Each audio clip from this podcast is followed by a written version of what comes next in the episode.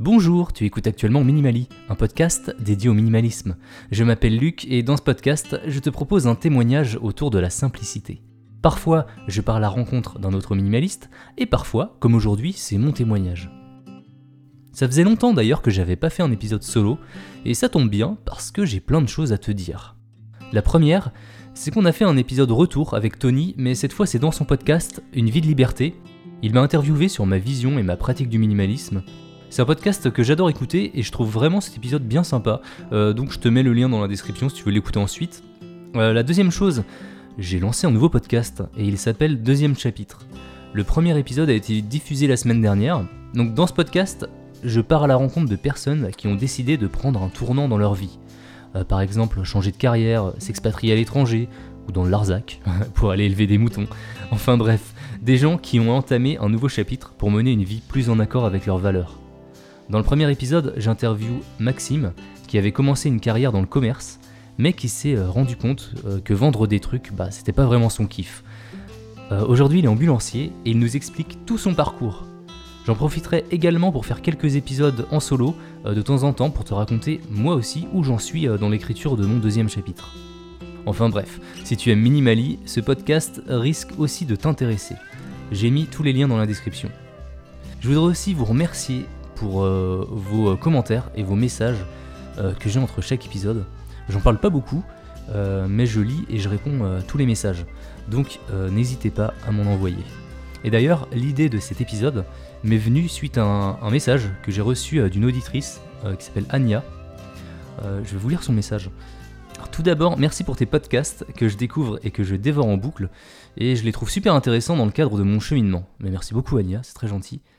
J'ai une question Comment être minimaliste sans passer pour un avare ou un radin? Et comment ne pas tomber dans l'excès? J'ai toujours rejeté ce défaut chez les gens et euh, j'ai toujours peur de passer pour quelqu'un d'avare un jour. Oui, donc merci Nania pour ton message. Euh, c'est vrai qu'il peut souvent y avoir des raccourcis euh, qu'on peut faire un peu trop rapidement entre le minimalisme et l'avarice. Et du coup, tu m'as donné une super idée pour un, pour un épisode. Mais pour être franc, j'ai moi-même hésité à faire cet épisode euh, c'est pas toujours simple de parler d'argent en fait, euh, sans passer pour un radin ou pour un capitaliste, ou j'en sais rien. Euh, mais bon, après tout, c'est mon podcast et je fais ce que je veux. Donc, bah, c'est parti. pour répondre à ta question, dans un premier temps, je voudrais te dire d'éviter justement de penser au regard des autres. Sois toi-même et fais les choses comme bon te semble. On n'a vraiment pas le temps de s'attarder sur ce que les gens pensent de nous. Et de toute façon, être minimaliste t'empêche pas du tout d'être généreux, et même d'offrir des cadeaux. J'en avais un peu parlé d'ailleurs dans mon épisode de Noël. Le plus important, c'est que ces cadeaux aient du sens, qu'ils soient utiles, qu'ils finissent pas dans un placard à prendre la poussière. La question à se poser, c'est est-ce qu'on préfère acheter un truc inutile euh, plutôt que de passer pour un radin? Bon, bah, Du coup, moi, euh, quand je peux, j'essaye de demander aux gens s'ils ont besoin de quelque chose avant de courir dans un magasin acheter la première babiole que je trouve. Mais si ça te gêne de demander, euh, ou si les gens te disent qu'ils ont besoin de rien, et que tu as vraiment, mais vraiment envie d'offrir quelque chose, bah pourquoi ne pas privilégier les expériences? Offrir un bon resto, un week-end à la mer, il y a plein d'idées. Et en plus de ça, le minimalisme, et euh, tout particulièrement le désencombrement de ma maison, m'a aussi amené à donner pas mal de mes objets à des amis ou à des associations parce que moi je me rendais compte que bah, j'en avais pas besoin. En fait, je trouve que être minimaliste remet en question vraiment notre rapport à l'argent. Comme je l'ai expliqué dans le premier épisode, je suis devenu minimaliste en partie parce que j'avais des contraintes budgétaires. Les revenus euh, de mon couple ont drastiquement baissé euh, parce que ma compagne a décidé de quitter son CDI pour euh, bosser à son compte. Donc il a fallu changer notre façon de consommer, arrêter de faire tourner Amazon pour acheter des trucs inutiles et se concentrer sur l'essentiel. Du coup, en consommant moins, on accorde beaucoup moins d'importance à l'argent. Et au final, on, on en est beaucoup moins dépendant. J'ai d'ailleurs posté une citation sur Instagram il y a quelques semaines et elle disait qu'on était tous à la recherche du bonheur, mais pourtant on court tous après l'argent. L'argent, en fait, ça doit pas être une finalité en soi, ça doit pas être un objectif de vie, il faut vraiment l'enlever dans la recette du bonheur. Par contre, tu peux le voir comme un outil, un outil parmi d'autres hein, d'ailleurs, un outil euh, qui peut t'aider à atteindre certains de tes objectifs. Mais pour ça, il faut adopter une gestion budgétaire saine. On n'enseigne pas la gestion financière à l'école. Du coup, quand on entre dans le monde du travail et qu'on soit notre premier salaire, eh ben on n'a aucun outil à disposition euh, pour l'utiliser à bon escient. Et donc ce qu'on fait généralement, et moi ce que j'ai longtemps fait, bah, C'est qu'on va dépenser euh, l'argent de notre euh, salaire du mois et on va vivre seulement grâce à ce salaire. On met très peu de côté, on le place dans des livrets qui rapportent rien. D'ailleurs, je pourrais faire un épisode complet, je pense, sur la gestion du budget. Si tu veux que j'en parle, n'hésite pas à m'envoyer un petit message pour me le dire. Mais s'il y a une chose à retenir dans un premier temps, la base de la base, hein, c'est de s'assurer qu'on dépense moins que ce qu'on gagne. Ça paraît hyper logique comme conseil, mais on est nombreux à ne pas savoir ce qui sort réellement chaque mois de notre compte. Et pour le savoir, il n'y a, pas 36 façons. Il faut faire un, tableau avec d'un côté toutes les dépenses récurrentes, loyer, électricité, bouffe, internet, Netflix, tout quoi. Et de l'autre côté, tu mets tes revenus, donc ton salaire euh, pour la plupart d'entre nous. Et euh, tu t'assures que tes revenus couvrent bien tes dépenses. Et euh, d'ailleurs, maintenant que tu as toutes tes dépenses de listées, tu peux regarder chacune d'entre elles et te poser la question si elle peut être réduite ou si tu en as vraiment besoin, si tu peux pas la supprimer. Et une fois qu'on additionne toutes nos dépenses mensuelles et qu'on les divise par 30, on connaît le prix d'une journée de liberté. On appelle ça une journée de liberté car si tu as cette somme sur ton compte, tu peux subvenir à tes besoins du jour en étant libre de travailler ou non. Et ce qui est bien, c'est que ça t'aide à mettre en perspective le prix des objets autour de toi.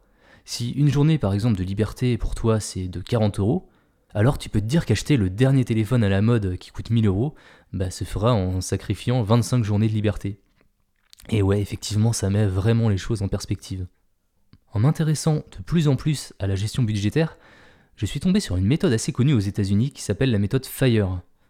En français, ça veut dire être indépendant financièrement et partir à la retraite plus tôt. Et la méthode, elle est assez simple en fait. Dans un premier temps, on réduit le plus possible toutes les dépenses.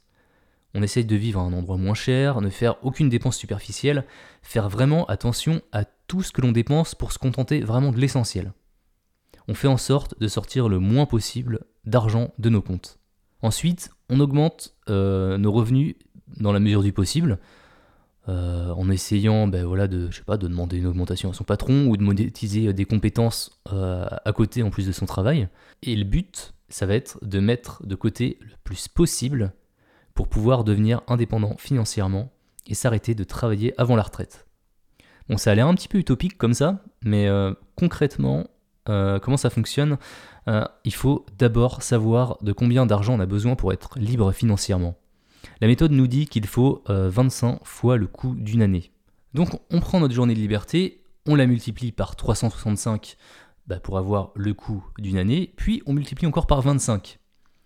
Si cette journée de liberté nous coûte 40 euros, il faudrait donc approximativement 365 euh, 000 euros pour atteindre la liberté financière. Ça paraît quand même énorme comme ça, mais on va y venir. On va prendre d'ailleurs un exemple. Si tu as un salaire de 2000 euros par mois et que tu arrives à épargner la moitié, 1000 euros par mois, ça fait que tu peux économiser 12 000 euros par an, et au bout de 10 ans, tu as 120 000 euros, et au bout de 30 ans, tu as 360 000 euros. Donc ça fait quand même assez long, 30 euh, ans, euh, pour réussir à atteindre son objectif, je trouve. Euh, et c'est là que on se dit qu'on atteint vraiment les limites de l'épargne. Et que si vraiment on veut devenir libre financièrement plus tôt, ben faut pas épargner, il faut investir. Alors, dans ce podcast, euh, je vais te donner aucun conseil d'investissement, déjà parce que je suis pas un professionnel et que je suis très mal placé pour le faire. Mais on va quand même partir du principe que plutôt euh, que d'épargner, on va investir sur un placement euh, qui rapporte en, moyenne 8% euh, d'intérêt par an. Donc parfois ce sera plus, parfois ce sera moins, mais c'est une moyenne. Et eh bien avec la magie des intérêts composés, bah, la boule de neige va petit à petit grossir. Et les 360 000 euros seront atteints en 16 ans au lieu de 30. Et même en continuant cet effet boule de neige, tu seras à 500 000 euros en 19 ans. Tout ça avec les intérêts de 8% par an c'est quand même un bon argument contre le livret A qui rapporte que 0,5% euh, par an. enfin bon, une fois qu'on a atteint notre objectif, le but c'est de retirer 4% de cette somme chaque année. Et donc ça fait 14 600 euros à peu près par an, et donc 1200 euros par mois. Sachant que notre journée de liberté est à 40 euros, x 30 jours, 1200. Donc le compte est bon. Et ce qui est bien, euh, c'est que malgré le fait qu'on retire 4% de la somme, bah, vu qu'elle est placée euh, sur des investissements qui rapportent euh, en moyenne 8% par an, bah, le pactole il continue d'augmenter. Et au fur et à mesure des années, on peut retirer encore plus. Donc voici en gros la méthode FIRE. Donc ça consiste d'abord en une phase d'accumulation le plus possible d'argent, quoi en fait. Puis ensuite, une fois qu'on atteint notre objectif, bah, retirer petit à petit pour profiter de notre liberté. Par contre, bah, ça oblige vraiment à avoir un mode de vie très frugal et à mener une vie très minimaliste. Peut-être un peu trop minimaliste d'ailleurs à, mon goût. en me renseignant en fait sur cette méthode, bah, j'ai lu certains témoignages, notamment des regrets. Il y a des personnes qui ont commencé la méthode Fire très jeunes, euh, qui ont certes réussi à devenir euh, financièrement indépendants assez tôt, mais, par contre qui sont passés à côté de leur jeunesse à essayer de mettre bah, le plus possible de côté. Les personnes en question disaient qu'en économisant le plus possible, elles s'étaient vraiment trop restreintes et elles avaient perdu les plus belles années de leur vie.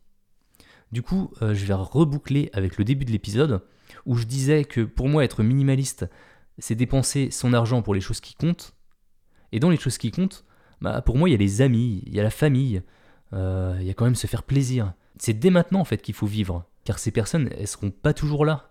Et ce serait dommage de perdre les jeunes années de notre vie.